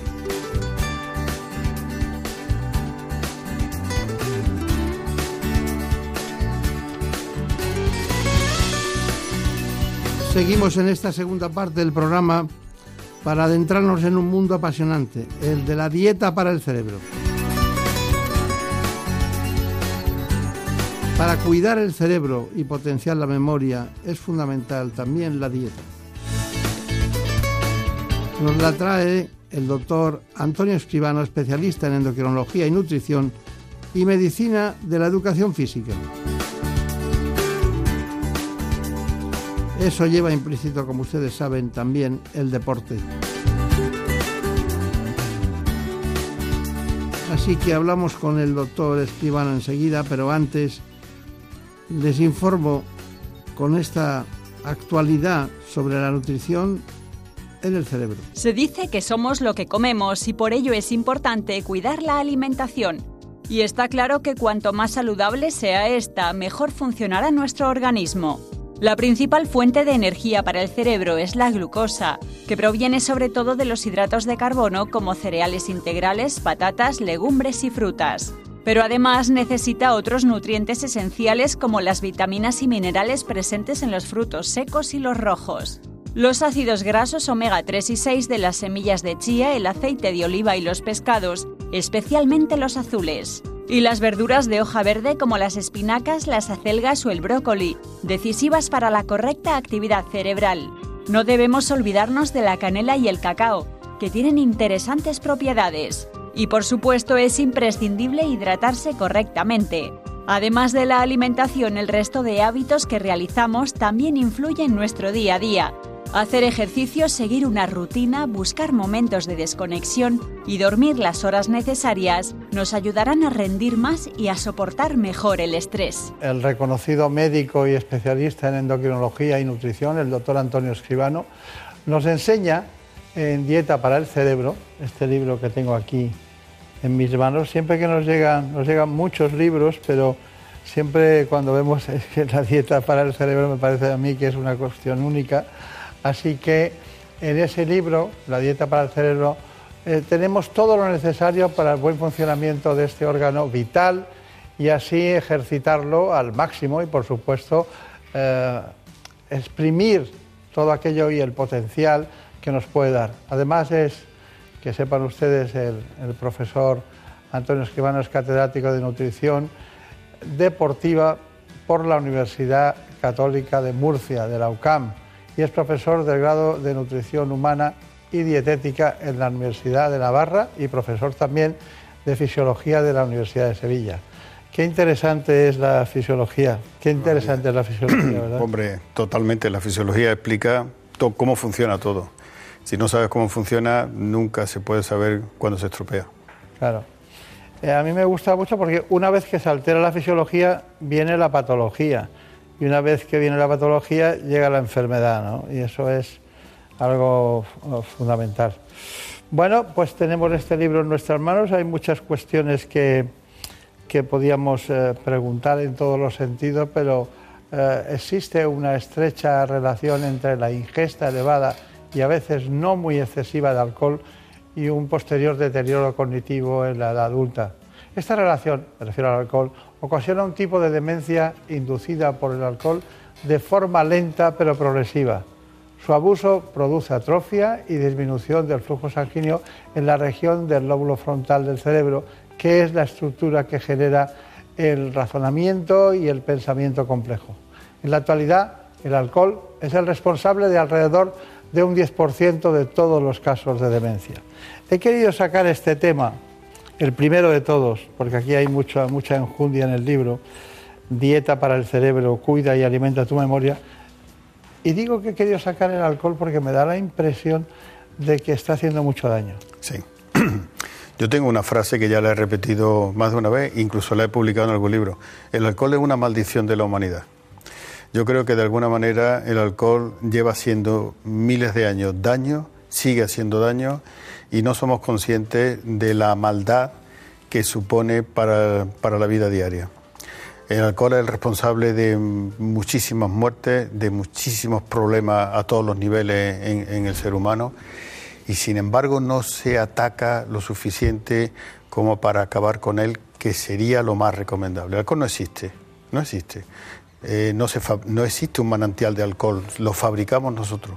Y de alguna manera es algo que el cerebro no reconoce, no reconoce como algo porque no sabe, no sabe que existe y entra en el cerebro y empieza a hacer daño y se pasa la vida haciendo daño. Y encima es adictivo, con lo cual la gente que empieza a beber no se da cuenta de que acaban viendo. Y para colmo, se ha puesto de moda en la juventud beber tres días en semana, jueves, viernes y sábado. Le llaman botellón, no lo entiendo, pero eso acabará deteriorando muchísimo en el futuro a la gente que ahora es joven. Hay, muchas, hay mucho hígado graso, mucha cirrosis y la habrá en gente más joven, porque ahora se producía en gente de 45, 50, 60 años, pero se irá produciendo. Eh, en el libro vienen muchas cuestiones. A mí me gustaría preguntar una cosa. Eh, hay una cuestión que es la memoria y otra es el olvido. Yo siempre digo que, oh, es una ocurrencia mía, que tenemos una goma de borrar. Lo que no interesa, mucha gente lo borra y lo olvida. Y, y la memoria convendría cuando echas mano para ver dónde estudiaste, por ejemplo, o cuál es eh, el primo aquel que tienes en otra ciudad, pues a veces no lo recuerdas. ¿Me puede ver, de- de explicar esa relación? Bueno, yo digo que sí, que la memoria y el olvido juegan a dobles en la vida, juegan de pareja, porque se ayudan el uno al otro. La memoria es interesante, pero el olvido también. Y el tener la capacidad de no recordar, de apartar, porque el cerebro lo graba todo. Lo que pasa es que la memoria a veces es capaz de meter en un fichero, eh, no es capaz de, de borrarlo del todo, pero sí lo esconde mucho para que nosotros no podamos acceder de manera voluntaria a él.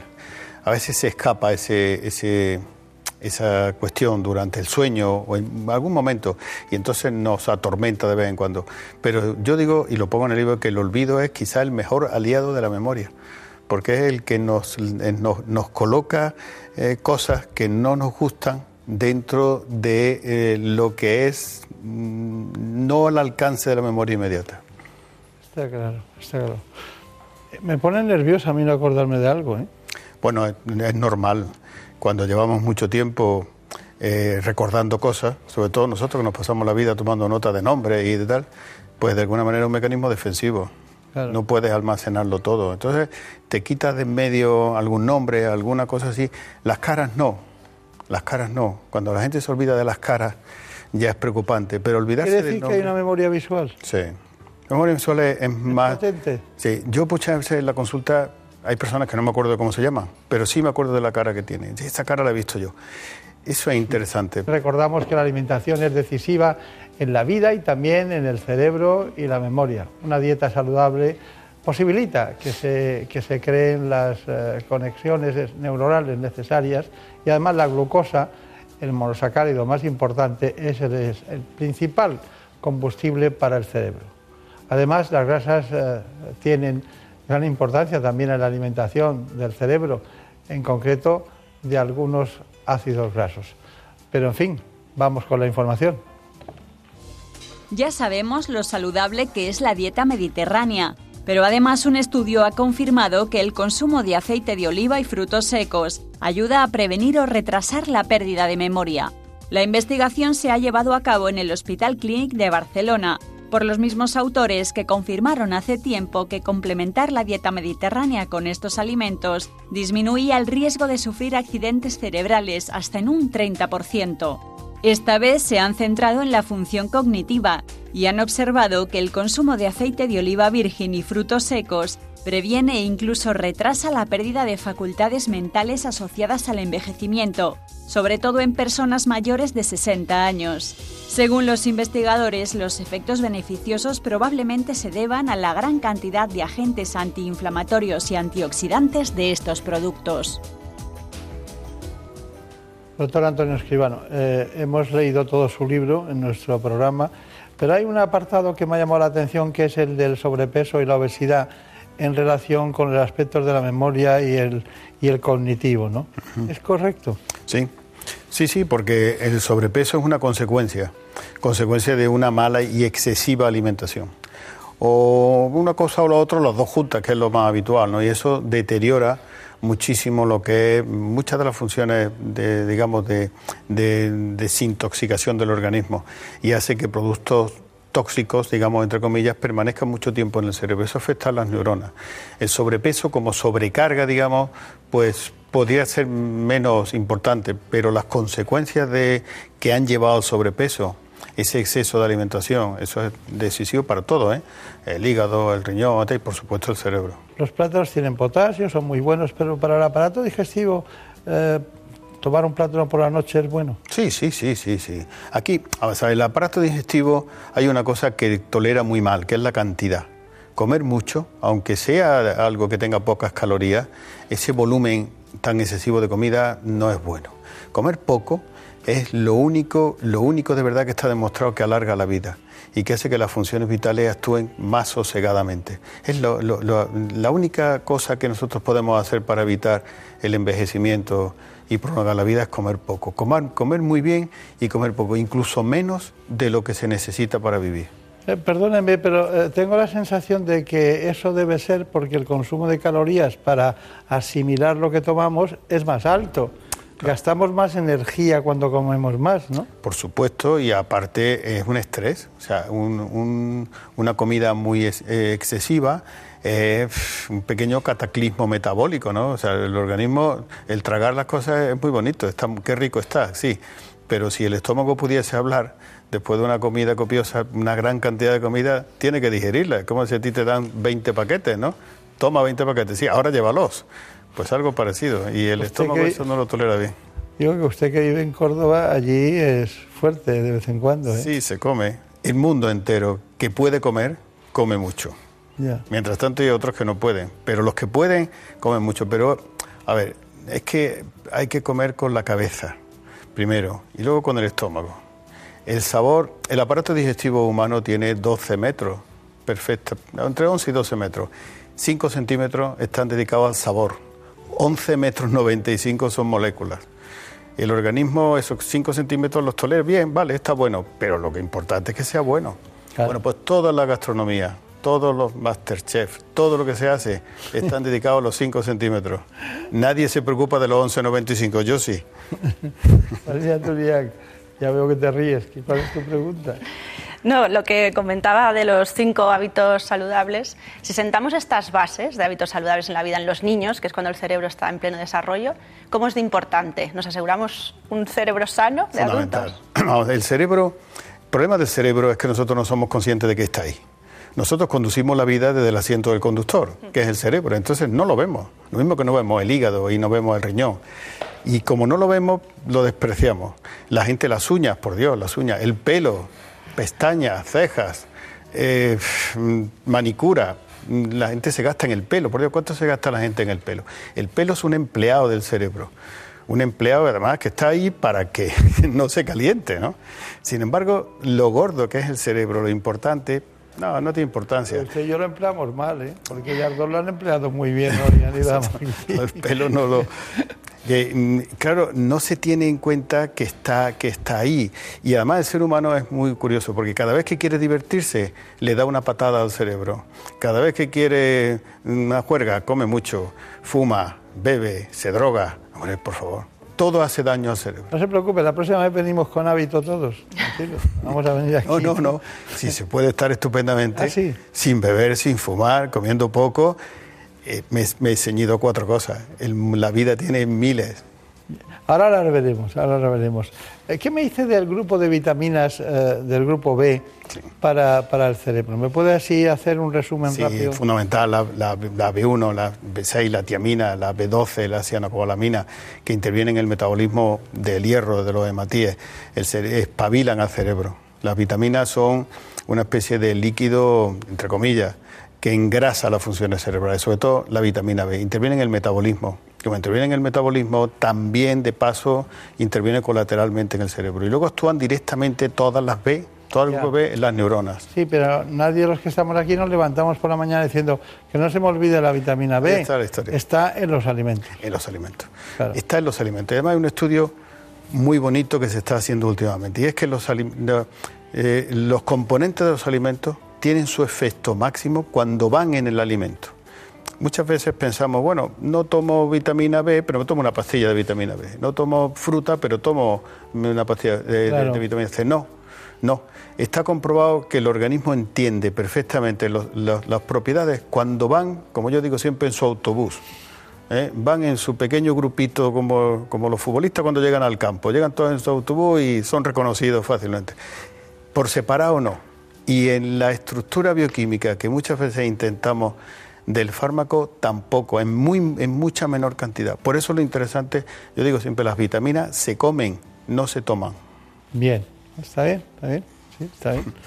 Bueno, Marina Tulián me ha dicho, no te olvides, por favor, doctor, que yo quiero saber lo que pasa con el sueño. Pues, Ahora, pues sí. Es lo que te gustaba, ¿no?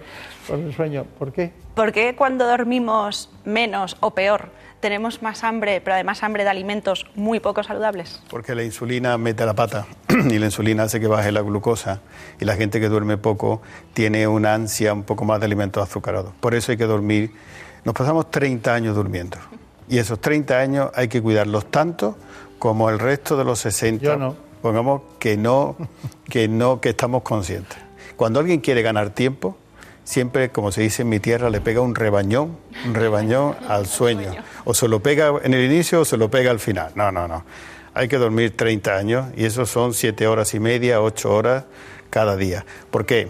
Porque durante el día nosotros nos pasamos el día poniendo cosas encima de la mesa del despacho del cerebro. Y por la noche el cerebro ordena el despacho resetea la memoria, como le pasa al ordenador, y nos levantamos con cosas nuevas. Y además es más, resuelve problemas, porque durante el sueño hay cosas, hay situaciones que no son conscientes, no, podemos escarbar en el consciente en ellas, pero eh, durante el sueño sí. Y hay veces que... No matas al jefe durante la noche. No, y, y te metes en sitios que no puedes tener acceso, pero que a veces tienen la solución a un problema que te tiene durante el día Claro. bastante atro. Yo Por eso el sueño una- resuelve a veces.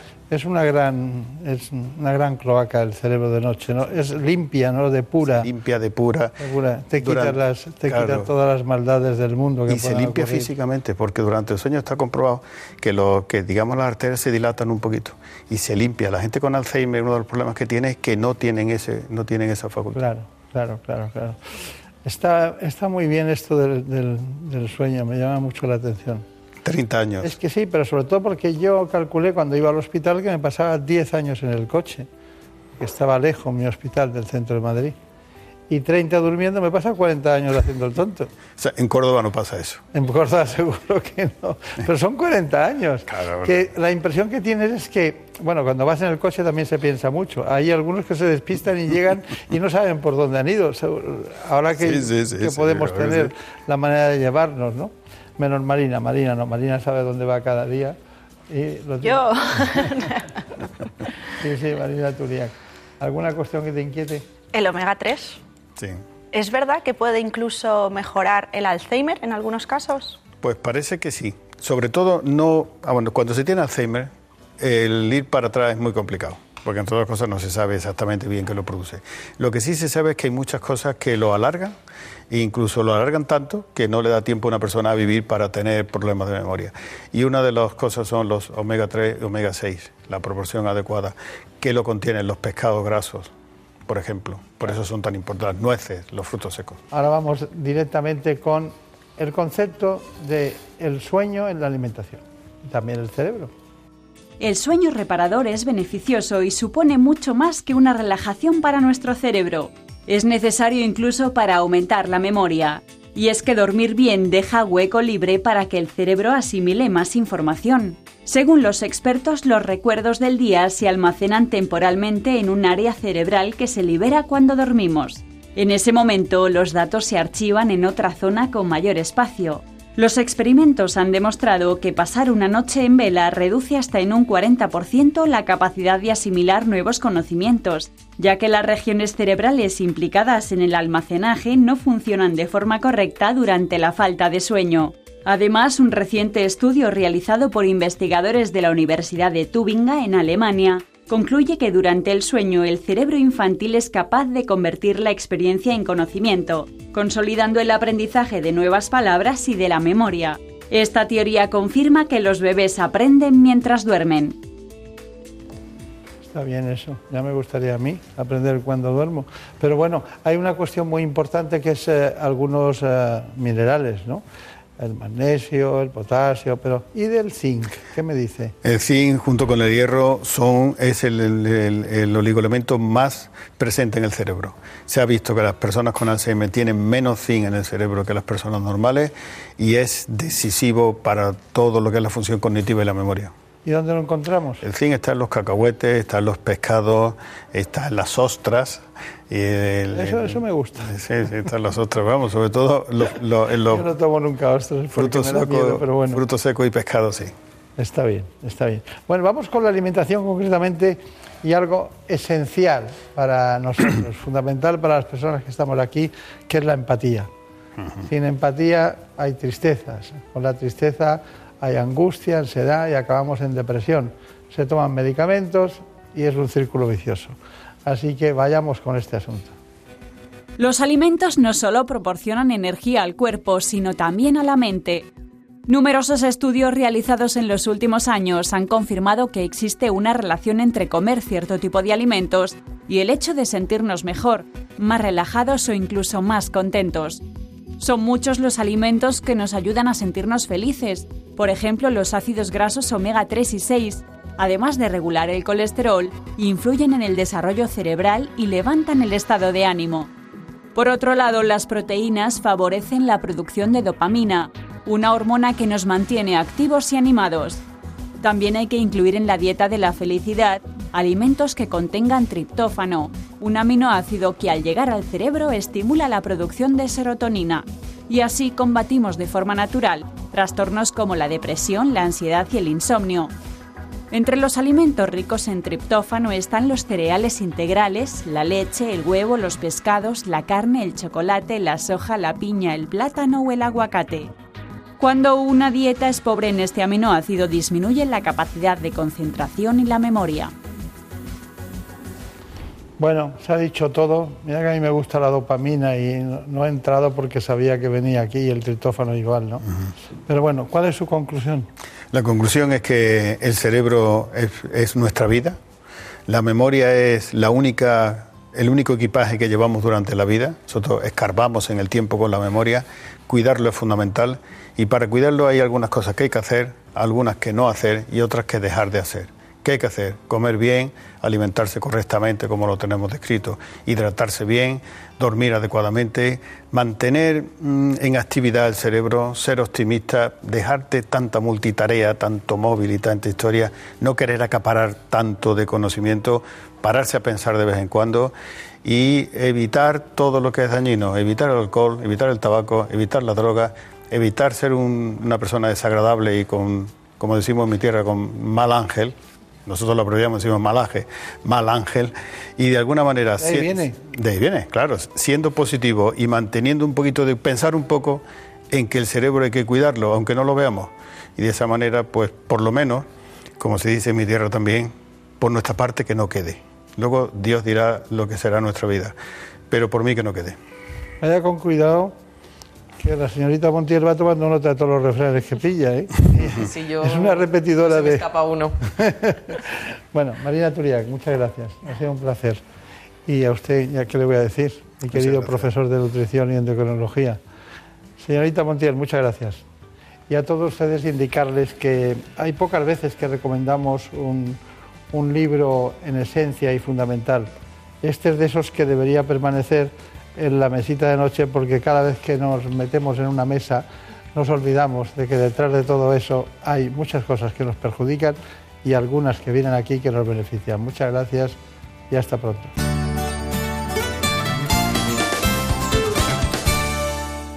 Para Murprotec lo más importante son los hogares libres de humedades. Por eso seguimos apoyando a todas las personas que quieran un hogar sano y seguro. Murprotec amplía su bono de protección social familias y empresas con 500.000 euros. Acaba para siempre con las humedades. Llámanos al 930 1130 o accede a murprotec.es. Seguimos cuidando de ti.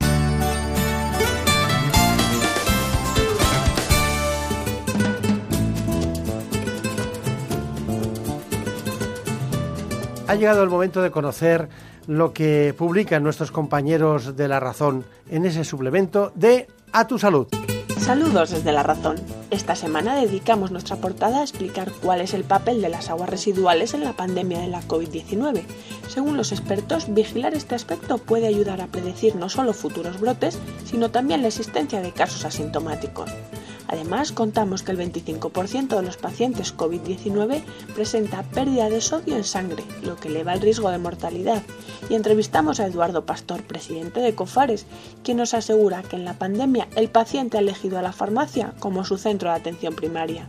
Y explicamos que las causas de insomnio se han disparado un 60% por la COVID-19. Seguir unos hábitos regulares ayuda, pero si el problema persiste, resulta necesario acudir a una unidad del sueño y en nuestra contra entrevistamos a Curro Cañete, autor del libro Ahora te toca ser feliz, de la editorial Planeta, quien nos recuerda que los pensamientos negativos debilitan el sistema inmunitario. Pero estos son solo algunos de los contenidos, encontrarán mucha más información en las páginas del suplemento a tu salud y durante toda la semana en nuestra web www.larazón.es barra salud. Sin más, que pasen una feliz semana. En buenas manos el programa de salud de Onda Cero. Dirige y presenta el doctor Bartolomé Beltrán.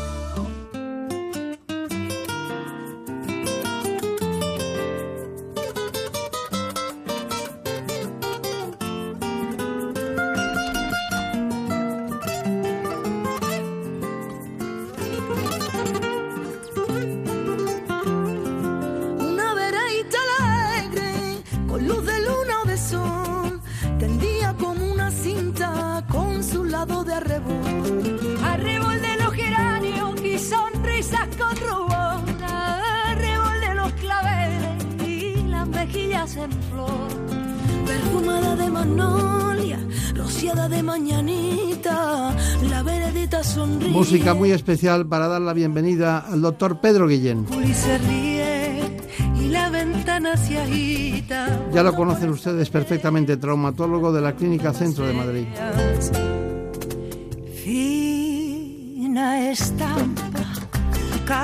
Vamos a hablar con él hoy de la terapia génica en la artrosis. No sonriera bajo un sombrero. Les recuerdo que en España cerca de 7 millones de personas padecen artrosis. Caballero, y en tu andaranda reluce la cera la andaranda.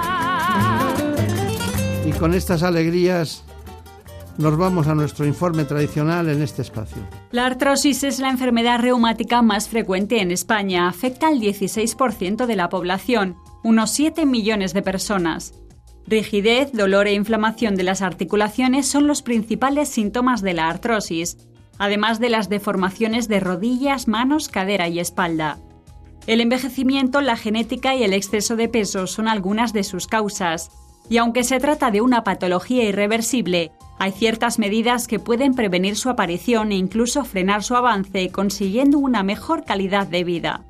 Algunas de ellas son seguir el tratamiento farmacológico prescrito, practicar ejercicio moderado sin cargar las articulaciones, aplicar calor en las zonas afectadas, usar un calzado adecuado y mantener una actitud positiva ante la enfermedad. Hoy es imposible perderse este espacio, no por ustedes, sino desde dentro, incluso por nosotros. La artrosis, que es el tema, seguirá aumentando por el envejecimiento, la obesidad y la práctica sin control de ciertos deportes. Actualmente se estima que en Europa hay 55 millones de pacientes con artrosis y para el 2030 se prevé que esta cifra alcance los 70 millones.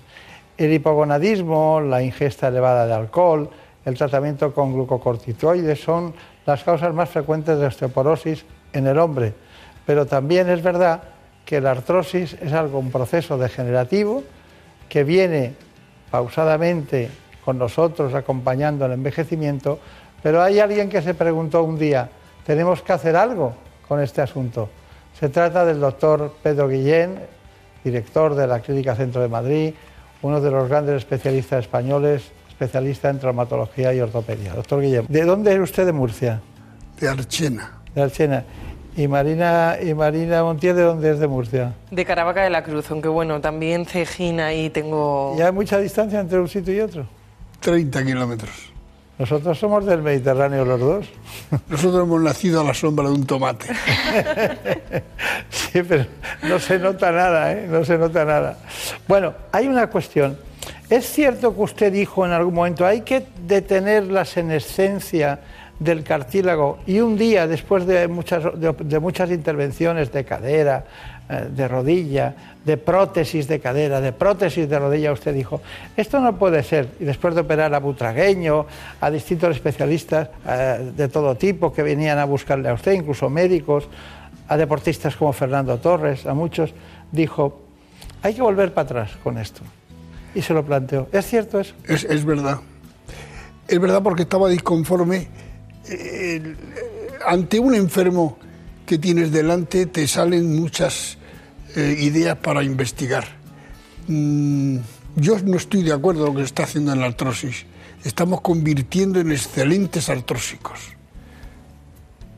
Como el diabético, ¿quién cura la diabetes, querido Beltrán? Es un excelente diabético. Pues en la artrosis mi lucha es que ese excelente artrósico lo siga. Es decir, si desde el principio tú ves un paciente con una articulación dolorosa, que la causa puede ser un menisco, una inestabilidad o una angulación mala, corrígela. Si no, sabes que al año va a venir con más artrosis, a los tres años con más artrosis. ¿Qué vas a esperar a los 65 para poner una prótesis? ¿O vas a esperar que se muera antes de que le toque la prótesis? Perdóneme, usted empezó en el 96 con esa inquietud hace 24 años. Sí, señor, sí, señor. En el 96. Claro que sí. Y, y además empezó, y empezó con grandes especialistas españoles, pero que estaban en Estados Unidos. Efectivamente, efectivamente. Que además cada vez que veo habla de él. Sí, sí. Eh, eh, ¿Decimos el nombre? Sí, sí. Mm, don Juan Carlos Ipisúa Belmonte, nacido en Ellín, muy cerca de la ciudad donde ha nacido ella. Mm, el problema del enfermo, el enfermo debe estar equidistante del médico práctico y del investigador. Si está equidistante yo planteo una necesidad y le digo al otro, oye, mira, no me cura esto, podemos hacer otra cosa. Pero si él está investigando el sexo de los ángeles, por ejemplo, que a mí no me va a servir, no, no compensa mi actividad. Sin embargo, yo le demando y le digo, este cartílago dañado debo empezar a corregirlo. Y yo le digo siempre, el condrocito dañado hay que sitiarlo con la investigación, hay que acosarlo con la investigación. Usted está hablando de artrosis, está hablando de la primera causa de incapacidad permanente. Sin duda. Que eso es terrible. 250 millones de personas en el mundo, ¿va Sí. Es terrible. Pero tengo aquí anotado el DGCR8, que fue lo que, con, lo, que ustedes empezaron a salir en todas las publicaciones mundiales. ¿Y qué es el DGCR? Esto es una molécula que se ignoraba su actuación sobre la senescencia o envejecimiento de una célula. Una célula tiene la heterocromatina que se desorganiza cuando es vieja la célula. Da lo mismo en la piel, da lo mismo en, el hueso, da lo mismo en el cartílago. Y si nosotros reconducimos esa heterocromatina, haremos más joven la célula. Ahí nació todo. Yo quería una célula más joven. Y, la demanda, él le decía, Juan Carlos, tenemos que hacer esto. Entonces salió, que se publicó en la revista Nature, como sabes, en el, el, día 6 de junio del año pasado. Y fue un buen porque lo que se logró es que una célula senescente o vieja se convertía en joven. Pero su persistencia fue brutal, porque estamos hablando del año pasado y 23 años anteriores ya empezó con eso. Eh, mm, dentro de esa historia, ¿Usted había leído en algún sitio que precisamente el cartílago es un tejido que inmunológicamente es privilegiado? Claro, claro, claro. Mi lucha es que el hueso no es inmunoprivilegiado porque tiene vasos, nervios y linfáticos. Y el cartílago no tiene esas tres cosas. Por tanto, no va a ser rechazado. Hay que trabajar para reconducirlo, puesto que él no te va a dar un rechazo inmunológico. Efectivamente, ese ha sido siempre el planteamiento. Hagamos algo con el cartílago que este donde lo pongamos no va a ser rechazado, puesto que no tiene vasos, ni necesita vasos, ni necesita linfáticos ni nervios. Efectivamente, ese fue el punto de partida exacto de, de ese tejido inmunoprivilegiado. ¿Usted cree que no le escucho cuando voy a su consulta, que siempre me está contando... Llevamos muchos años hablando de esto. Muchos años. Sí, sí, sí. Pero estamos, estamos cerca. Bueno, pues le voy a dar una primicia. Ya la Agencia Española del Medicamento y Productos Sanitarios y la FDA nos ha autorizado la aplicación humana de este producto. Ya se ha hecho la aplicación toda en animales mm, pequeños, ratones, se ha pasado a animal grande, se ha confirmado en animal grande, entonces ahora empezamos ya en aplicación en humano, que la lista es inmensa, porque si yo fuera un artrósico me lo pondría. Porque ¿qué me queda? ¿Que me pongan una prótesis dentro de tres semanas? Pues voy a intentar que esta sustancia me reconduzca la célula. Pero es que fue muy llamativo que a las ratones que le produjimos artrosis, con artrosis, resulta que se volvieron las articulaciones normales. Esto es muy importante. Tenemos que tener cartílago. Doctor Beltrán, no me vale ya una- un extremo óseo sin una célula cartilaginosa, no me vale. Necesito alguna para reconducirla. Si ya no queda ninguna, va a la, a la prótesis. Está bien. Bueno, ¿le parece que para aquellas personas que se sitúen de dónde venimos, porque usted nos está llevando a dónde vamos? Bueno, eso está muy bien, pero ¿cuál es su, la última noticia que tenga usted? la última, bueno, es primicia total. ¿Sí? Esta. ¿En qué consiste? Esto es que hemos logrado, y está, están pendiente ya de, en prensa, En Nature, en el Nature, 2020. es que hemos reprogramado células de hígado y han sido convertidas en sano. En otras palabras, En otras palabras, es difícil. ¿eh? la- el gelocatil es un tóxico terrible a grandes dosis en animales. Hemos puesto este producto en ratones. Ha desarrollado una cirrosis enorme y morían por, todos por un fallo renal. A un grupo de 50 no le hicimos nada y a otro grupo de 50 le colocamos unas moléculas para reconvertir las células y aquel animal no murió ninguno de los que nosotros aplicamos las células. Tanto que el, la- Sol Institute ha obligado a que lo hagamos la patente, porque si esto se confirma del todo, como parece que sí, es que mm, los trasplantes de hígado van a llegar a tener una ayuda enorme. En el mundo de hoy hay precariedad de órganos. Claro. Y si el hombre es cada vez más longevo, menos altruista, menos accidente de tráfico como depósito de órganos, pues vamos a necesitar más. Esto es una ventana abierta enorme a la posibilidad de que quedándote un 30% de células sanas de hígado, se va a recomponer el hígado sin necesidad del trasplante re- hepático. ¿Qué, qué, qué noticia esta? Porque esta puede ser, si no la penúltima, casi... Puedes puedes poner lo que lo vean, que es una gran noticia. Es la, es la última, es la última. Es la última noticia. Sí, porque la última noticia me refiero en el sentido de lo que ustedes están buscando. La célula es un medicamento. Siempre lo ha dicho. ¿Verdad que lo hemos hablado siempre los dos? Es decir, la célula es la oportunidad que tiene el médico para reconducirla. La célula está infectada, la célula... Lo que más me ha gustado de todo lo que ha dicho, que es filosófico puro, que es que estar entre la práctica diaria, entre el ejercicio diario de la traumatología y la ortopedia y tener el investigador equidistante para que lo que piensas te lo realice, que no vaya él solo ni tampoco usted solo. Eso me ha parecido básico para entender todo este asunto. Nosotros seguimos con el doctor Guillén, estamos hablando de artrosis, del New Deal, la nueva frontera de la artrosis, más allá de las intervenciones de sustitución o de prótesis, sino de entender lo que es no solo el cartílago, sino por qué se puede regenerar algo que tiene unas características muy especiales que se intuyen en la práctica clínica y se han llevado al laboratorio de la investigación. La Fundación Pedro Guillén, en colaboración con el Salk Institute, la Academia de Ciencias China y la Clínica Centro, están desarrollando una investigación para conseguir un tratamiento de terapia génica para la artrosis. Se trata de una proteína denominada heterocroma, es la heterocromatina en realidad, ¿no? Y que está eh, vinculada al envejecimiento de las células y que podría ser una eficaz herramienta contra la artrosis. La función un poco que tiene la heterocromatina es que se expresen o se dejen de expresar genes.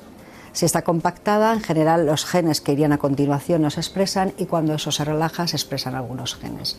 Es una manera de organizarse el DNA dentro de la célula, en el núcleo celular, y tiene esas dos formas.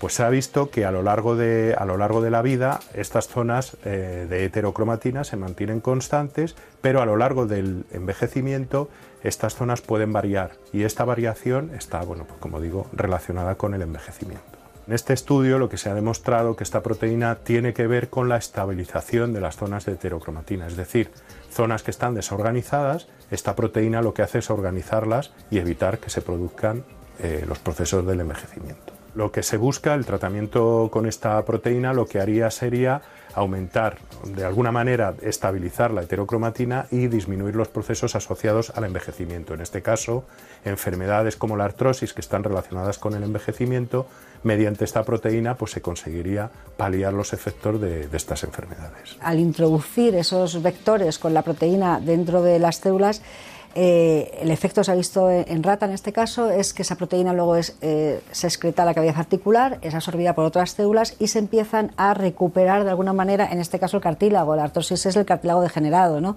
Entonces el cartílago empieza a recuperar su, su aspecto, su función, lo que se ha visto en rata, y entonces esa, esa articulación dejará de tener dolor y dejará de tener eh, los efectos secundarios que tiene y el paciente podrá retomar eh, pensamos su vida normal, ojalá no del todo, o mejorar muchísimo la que tiene.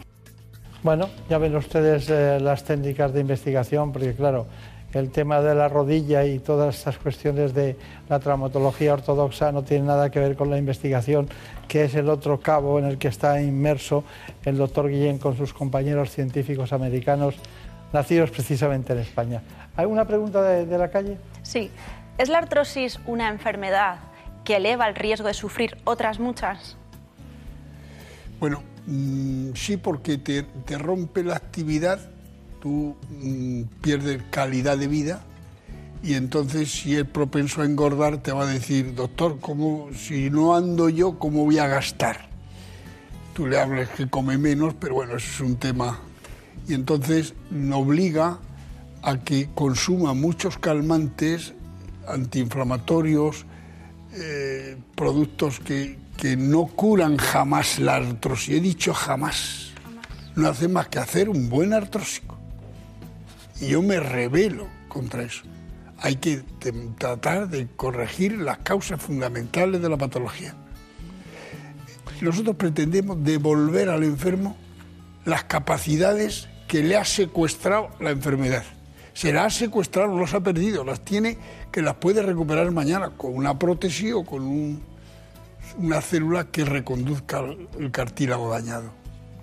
Eh, eh, hay una cuestión, mm, para mí es muy importante, y es que, claro, hay algo que no se pierde. Usted tiene que seguir haciendo una artroscopia. Sí, sí, sí. sí. Porque si no hacemos una artroscopia... ¿Se acuerda de la artroscopia sin cables?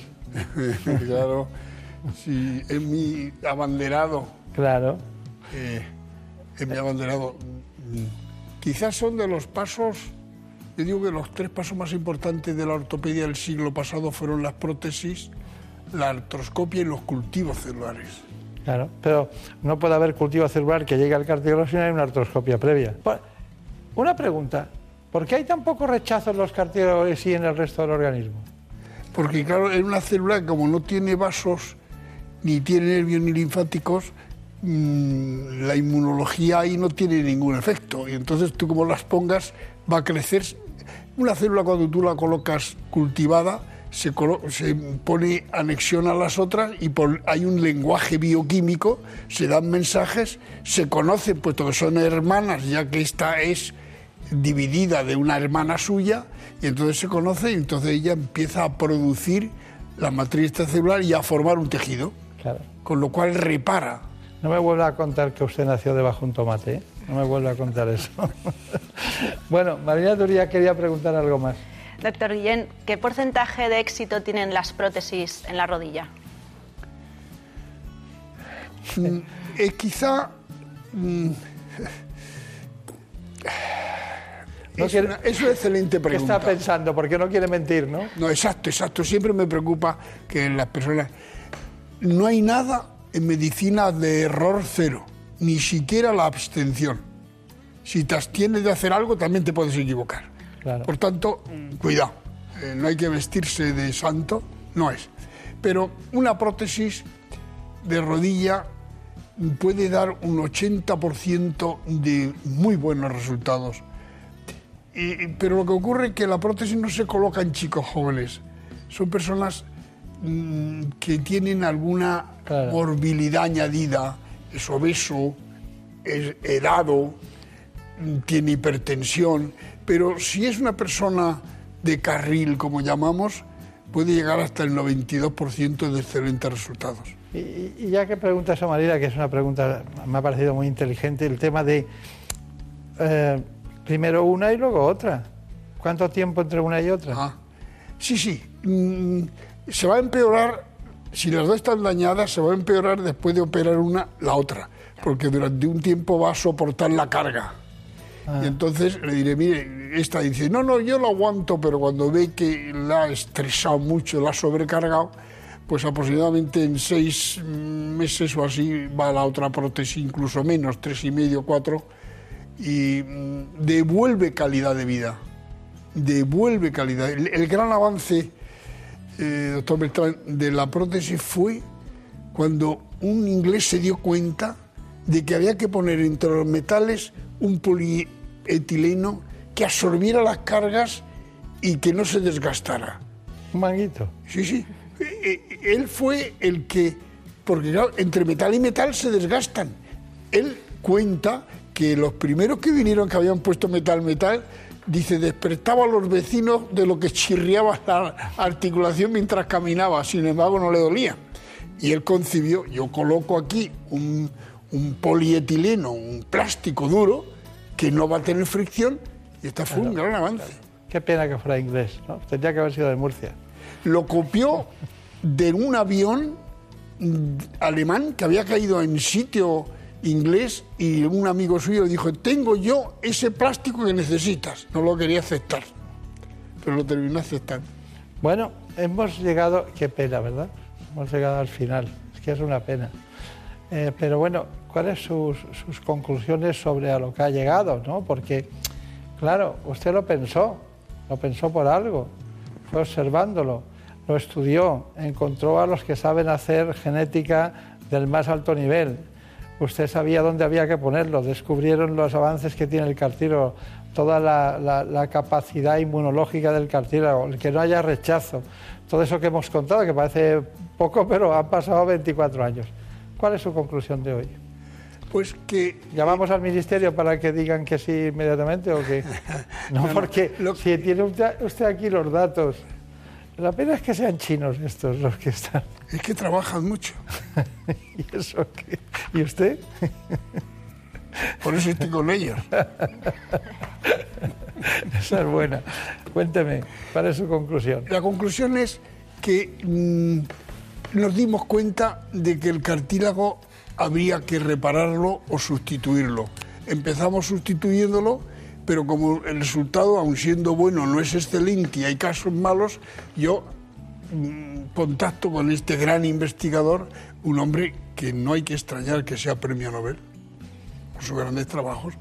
Y yo le dije... Por su madre, por Belmonte, no por Ipisua. Vale, vale, vale. Entonces, mm, e- e- in- incluso tenemos allí postdoctor, como sabe, y yo quería, yo mando cartílago allí. En ese trabajo que hemos comentado en un minuto, es interesante, voy a contar. Yo le, Pedro, hemos corregido el cartílago de quieto. Te voy a mandar yo cartílago de persona mayor. Y entonces, del cartílago de articulaciones que yo había puesto en una prótesis, tomé el cartílago y digo, hazlo con este. Y en la publicación del- de la revista Cell, y se fue a Cell, lo felicitaron porque eh, hicimos en humanos. Y en humanos igualmente se reconducía el cartílago, los condrocitos, y se ponían más jóvenes. El problema de todo esto es que mm, las primeras moléculas que se usaron para revertir o reprogramar la célula más joven tenía efectos teratógenos. Anda. Y nosotros hemos hecho una publicación ya con un carbono que evitamos que haya efectos teratógenos. Todo esto parece que es importante que sea teratógeno. No es tan importante, lo importante es que se logra. Ya quitarás tú el factor teratógeno en el humano. Pero yo pienso que eh, eh, yo no quiero ser pobre, perdón, a la investigación en España. En España no se tiene contemplada la investigación ni en el pregrado ni en el posgrado. Y si no se tiene en el pregrado ni en el posgrado, no me pidas. Es necesario que la investigación en español contemple esa faceta. Si no, si no se invierte, no llegaremos. ¿Por qué tenemos de los médicos mejores del mundo por el MIR? Pues necesita contemplar la investigación. No discutamos cosas pequeñas, grandes. Que el chico no le gusta, se dedica a ejercicio práctico, no digo que no. Pero entre esos 4.000 pueden haber este año 12 que le gusta la investigación. Cosa que usted no hizo cuando estudiaba. No tenía opción ni tú, ninguno de los dos teníamos, ¿eh? Aquí estaban protestando todavía. Bueno, lo siento mucho, nos tenemos que ir. Muchísimas gracias. En buenas manos. El programa de salud de Onda Cero. Dirige y presenta el doctor Bartolomé Beltrán. Por un beso tuyo, contigo me voy. Ya lo ha dicho Daniel Solís. Adiós. Nosotros nos quedamos trabajando para que cada semana reciban la información puntual sobre salud. Este programa ha sido posible gracias a la organización de Daniel Solís, a la producción de Marta López Llorente y a los contenidos propiciados por el programa que pueden ver enseguida en la sexta. ¿Qué me pasa, doctor?